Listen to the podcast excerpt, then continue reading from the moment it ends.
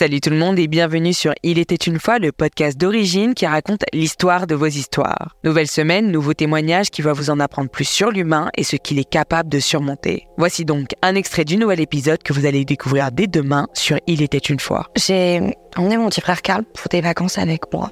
Je devais amener ma fille à la base, mais ma maman avait besoin de répit. Elle fatiguée. Elle n'arrive plus à gérer, Karl fait des crises d'angoisse, Karl menace de se Karl va mal, Karl est sous caché. Et Karl, depuis ses deux ans, soit depuis la sortie de prison de notre père, il va un week-end sur deux, la moitié des vacances chez lui. Et Karl, il en peut plus. Donc on commence ses vacances, mon petit frère Karl euh, retrouve le sourire. vraiment, c'était magique. On était euh, entouré d'eau turquoise. Et au bout de quelques jours, on va pour embarquer. Euh, on devait rentrer en transocéanique sur une croisière en mer. Et là, alors que le bateau va quitter le, port, hein, puisqu'on était en escale, c'est le capitaine qui me dit qu'il faut que je rappelle mon père de toute urgence. Je comprends qu'il y a un problème. Je le rappelle, il me dit euh, Je suis désolée, euh, maman. Là, je suis pas sûre d'avoir atterri à 100% depuis, mais le ciel qui m'est tombé dessus. J'ai crié et j'ai dit Carl, mon bébé. Mes premiers mots, ça a été Carl, mon bébé. J'ai imaginé mon petit frère de 9 ans qui pensait déjà à mourir, qui dénonçait les maltraitances de la part de notre père.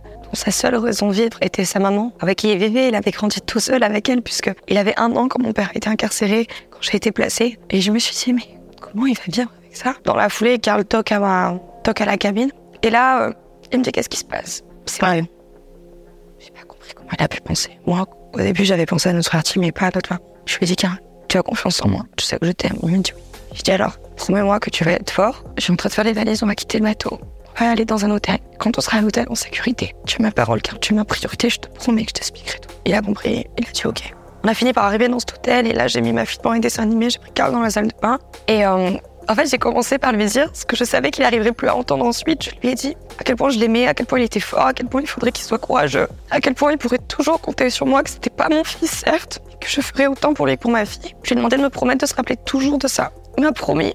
Et je lui ai dit, maman est morte. Je suis désolée. Bah, il m'a très fort, il a crié. Et il euh, n'y a pas de mots pour la souffrance à laquelle j'ai assisté. Il a voulu ensuite qu'on parle à ma fille. Il m'a demandé si j'acceptais qu'il le dise lui. Il voulait le dire lui à sa nièce.